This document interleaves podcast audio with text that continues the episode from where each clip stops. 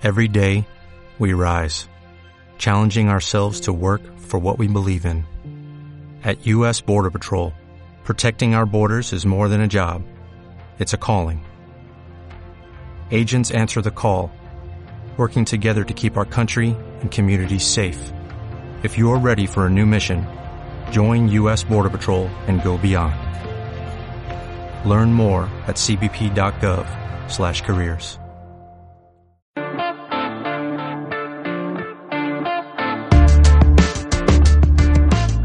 Bienvenidos al Estadio Fantasy Podcast. Soy Mauricio Gutiérrez, analista de Fantasy Football. Episodio 102 del Estadio Fantasy Podcast. Ya cruzamos la barrera del centenar de episodios. Y pues hay que seguir con la información. Hoy me sentí abrumado.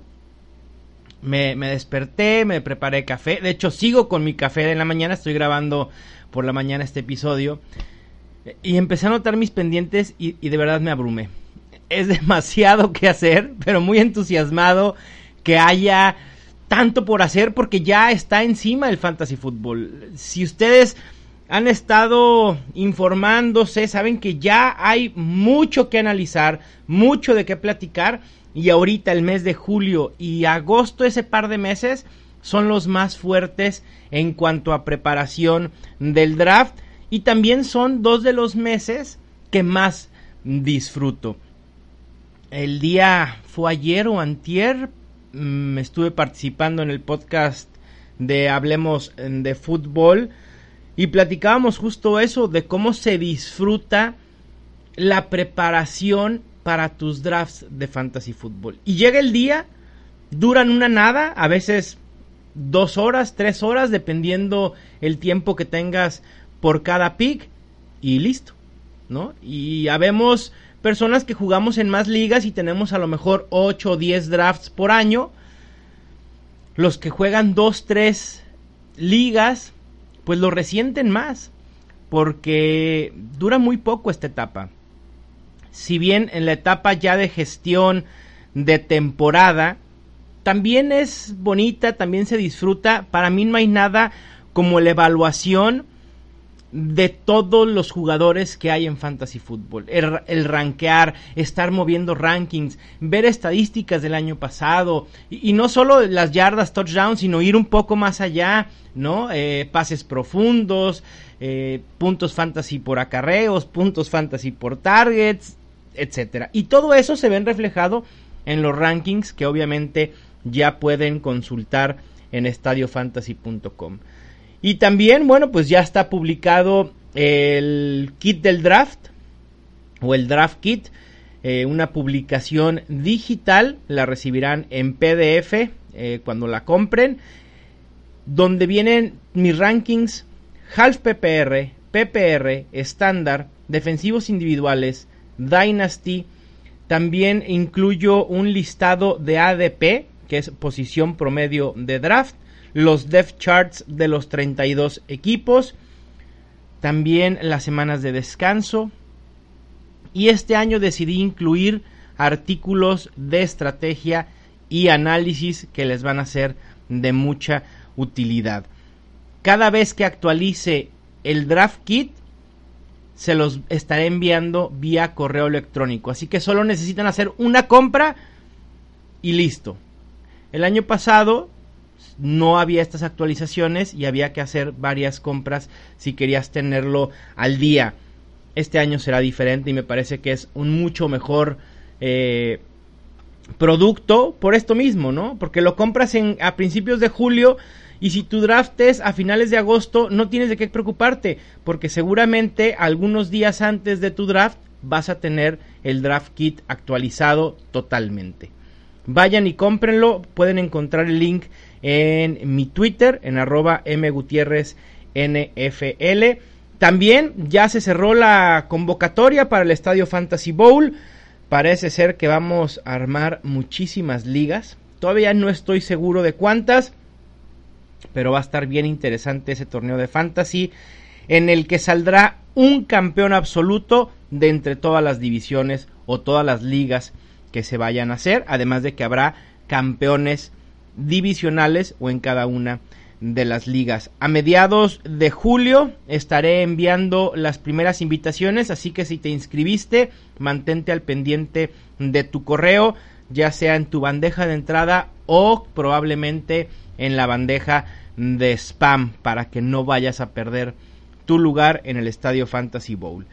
Y bueno, también todo el, todo el contenido que estoy generando en estadiofantasy.com. Estoy aportando una cápsula semanal para el canal de YouTube La Cábala. Quienes no lo han visto, se los recomiendo. Estoy haciendo pues unas mini previas, ¿no? De cada una de la división con un jugador a evitar, un jugador a seguir y qué jugador es la opción más segura en fantasy fútbol. Pero el episodio de hoy trata de tres corredores a evitar. Siguiendo con esta serie de jugadores a evitar en cada una de las posiciones, pues toca turno de hablar de los corredores. De tres que no me siento nada cómodo seleccionándolos en el lugar en que están siendo seleccionados en estos momentos. Y como decía ayer en la transmisión en YouTube, en la que estoy haciendo mock drafts, para quien no sepa, todos los martes y jueves de julio estaré haciendo simulaciones de drafts de fantasy eh, en vivo en mi canal de YouTube, también M Gutiérrez NFL, me pueden encontrar ahí, no se los pierdan, platico mucho de jugadores, estrategias, etcétera. Y decía que ningún jugador, es decir, no hay que evitar a ningún jugador solo por el hecho de ser tal jugador o por el hecho de que no le proyectemos una gran temporada o una temporada similar a la del año pasado. Todos tienen un valor y alguno de estos jugadores que voy a mencionar hoy probablemente yo los seleccionaría si estuvieran siendo seleccionados o si los puedo encontrar quizá una o dos rondas después. Pero a su costo actual, sinceramente prefiero no hacerlo. Así que vamos con el primero. ¿Y cómo no enamorarse o encariñarse con este tipo de historias? ¿No? Uno de los errores que más suelo ver entre los jugadores de fantasy es encariñarse con los jugadores de los equipos al que le van en la NFL. Los aficionados a los Cowboys suelen tener rankeado, por ejemplo, más alto a Mari Cooper. A lo mejor se encariñan con Michael Gallup y lo pueden seleccionar antes. Y ese tipo de cosas, ese tipo de cuestiones, no te benefician en fantasy fútbol. Y lo mismo pasa con o como cuando nos encariñamos con las historias como la de Philip Lindsay. Un jugador que surge de la nada, no drafteado en 2018, enterrado en el depth chart de los Broncos, donde creíamos que Royce Freeman sería, también novato, sería el encargado de tener la mayoría de acarreos, y no pasó así. Philip Lindsay tuvo una oportunidad, la aprovechó, fue muy eficiente, fue uno de los nueve running backs que corrió para al menos mil yardas y fue el doceavo mejor en puntos fantasy por juego, tanto en formato estándar como en half PPR. Sin embargo, ahorita está siendo seleccionado a mediados de la cuarta ronda y me parece un tanto alto por dos cuestiones principalmente. La primera, recordar que al final del 2018 sufrió una lesión bastante seria en la muñeca, de la cual no se ha podido recuperar. Seguramente Philip Lindsay no estará en el campo de entrenamiento al 100% y probablemente tampoco lo esté en la pretemporada. Hay esperanzas de que esté listo para la semana 1. Denver tiene nuevo coach, tiene nuevo coordinador ofensivo y Royce Freeman quien fue seleccionado mucho más alto, dejen mucho más alto, fue seleccionado a contrario de lo de Philip Lindsay, es talentoso y va a estar practicando con el primer equipo durante estos meses. Y eso le puede dar una ventaja a Royce Freeman, que independientemente de si Philip Lindsay regresa en buen nivel, creo que Denver va a establecer un comité y este ataque terrestre por comité va a ser complicado de predecir. Yo no veo el mismo volumen para Philip Lindsay que tuvo en 2018. Philip Lindsay fue muy efectivo, ¿ok? No tuvo el gran volumen que otros corredores dentro del top 12. De hecho, fue el único corredor con mil yardas por tierra lograrlos en, en menos de 200 acarreos. Y eso te dice mucho de la efectividad que tuvo Philip Lindsay. Y esa efectividad va a disminuir en 2019 y a eso le añades la posibilidad de que Royce Freeman aumente el número de acarreos que va a tener, el número de snaps jugados y entonces ya Philip Lindsay sí tiene bastante limitado su potencial en 2019. Comparando los snaps que jugaron ambos en 2018, la diferencia no es tan eh, marcada. Philip Lindsay jugó en el 46% de snaps, mientras que Royce Freeman lo hizo en un 33%. Y además, Philip Lindsay para mí no tiene el físico para ser un corredor de tres downs. Philip Lindsay necesita un corredor que lo complemente y ese corredor será Royce Freeman. Eviten a Philip Lindsay al costo actual. Si se lo encuentran en sexta ronda, perfecto. Pero en cuarta, quinta ronda, dejen que alguien más lo seleccione y que lidie con, con él durante toda la temporada. El siguiente corredor del que les voy a hablar, y aquí eh, es uno de los corredores que más están polarizando en el mundo del fantasy fútbol. No hay un término medio con él.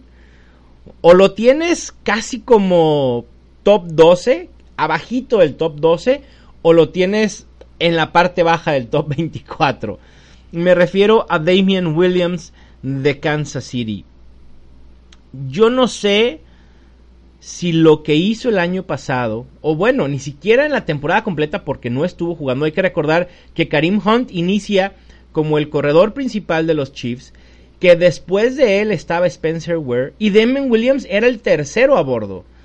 O sea, ni siquiera estaba contemplado en un rol primordial de inicio si algo le hubiera llegado a pasar a, Karim Hunt. Le llega a pasar algo a Karim Hunt, que es la suspensión, lo corta el equipo. Spencer Ware lidia con algunas lesiones y poca efectividad y entonces Williams abraza el puesto de titular y no lo vuelve a soltar. Los Chiefs han dicho que Williams será el titular indiscutible y sí, creo que así será para semana 1, pero eventualmente no lo sé. Incluso siendo el corredor principal y los que no me ven estoy haciendo comillas. Demian Williams no tuvo más de 13 acarreos en ningún juego de la temporada pasada. Y eso es raro para un corredor bajo el sistema de Andy Reid. Sí, los corredores de Andy Reid producen. Siempre que tiene Andy Reid un buen corredor, lo hace top 2 en fantasy, líder de los mejores 5 en yardas por acarreo, en yardas por target, en cualquiera de las estadísticas principales de los corredores, ahí están los running backs de Andy Reid. Yo no sé si Carlos Hyde puede hacer o replicar lo que hizo en los 6-7 juegos que estuvo titular durante una temporada completa. La llegada de Carlos Hyde me preocupa. Sé que a muchos no, porque tiene 29 años, porque será su cuarto equipo en las últimas dos temporadas, porque en Jacksonville no se pudo mostrar, pero muchos olvidamos el buen inicio de temporada que tuvo en Cleveland hasta que fue eh, tradeado a los Jaguars porque los Browns tenían a Nick Chubb, que sin duda mucho más talentoso, mucho más joven, y fue cuando los Browns dijeron, a ver, vamos a ir con Baker Mayfield, pues también confiemos de una vez en nuestro corredor novato, ¿qué más da? Carlos Hyde también fue una muy buena opción en 2017 jugando para los 49ers y creo que Carlos Hyde puede quitarle mucho del volumen que muchos creen que va a tener Damian Williams y entonces limita su valor fantasy para 2019. Para mí es demasiado riesgoso tomar a Damian Williams a mediados de la segunda ronda. Si se lo encuentran en tercera ronda, pudieran considerarlo. Si se lo encuentran en cuarta ronda, no lo duden ni por un segundo. Ahí sí valdría la pena Damian Williams, pero creo que en estos momentos está siendo drafteado al potencial que esperamos de él. Entonces, no le sacamos mucho jugo a ese pick, ¿no? Prefiero esperar, incluso seleccionar a otros running backs en ese mismo rango que tengo más confianza en ellos, como el propio Nick Chubb, como Marlon Mack, incluso Leonard Fournette o Aaron Jones, a quienes podemos, podemos perdón, seleccionar posteriormente en nuestro draft. Y por último, hablar de Tariq Cohen, el running back eh, de los Bears, actualmente seleccionado en quinta ronda como el vigésimo quinto corredor. Cuenta con una versatilidad impresionante, es muy dinámico. Bueno, no sé si sea dinámico o versátil. A ver, Tariq Cohen normalmente no va a correr. Y eso es un hecho. Muchos creímos que con la salida, yo no. Muchos creyeron, debía haber dicho más bien, que con la salida de Jordan Howard, Tariq Cohen pudiera establecerse o pudiera tener mucho más juego terrestre del que había estado teniendo en temporadas anteriores. Y la realidad es que no. Porque Chicago nos mandó dos mensajes contundentes de que no va a ser así.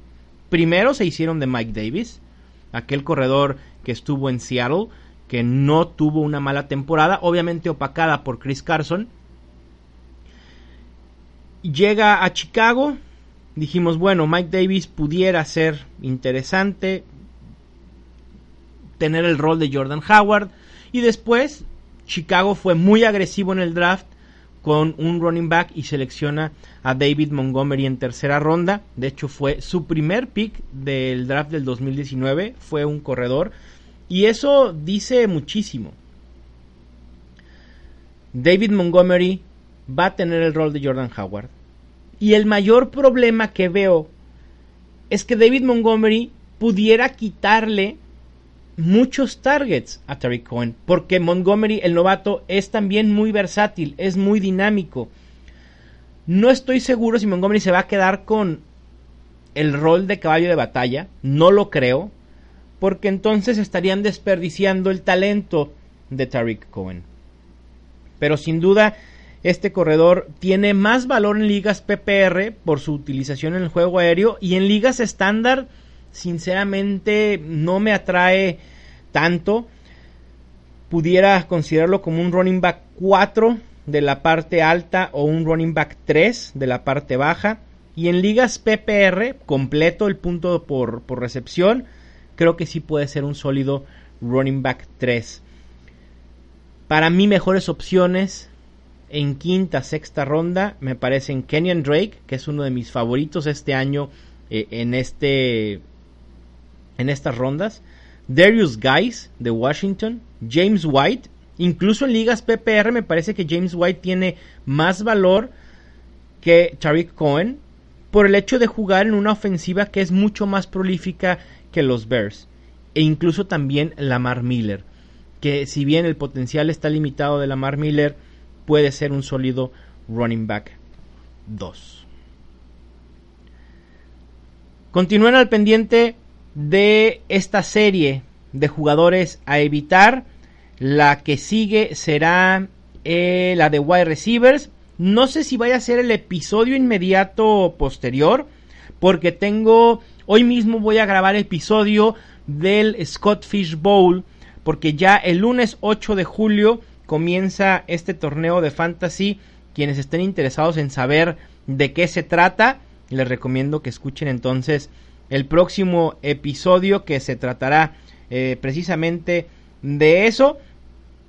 el artículo, recuerden que estos podcasts también los hago artículos, la mayoría, sobre todo esta serie de tres jugadores a evitar.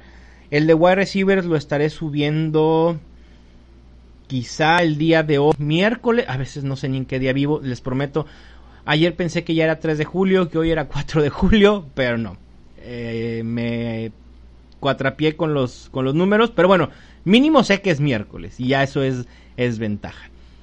Les mando un abrazo, cuídense muchísimo, gracias por escuchar y esto fue el Estadio Fantasy Podcast.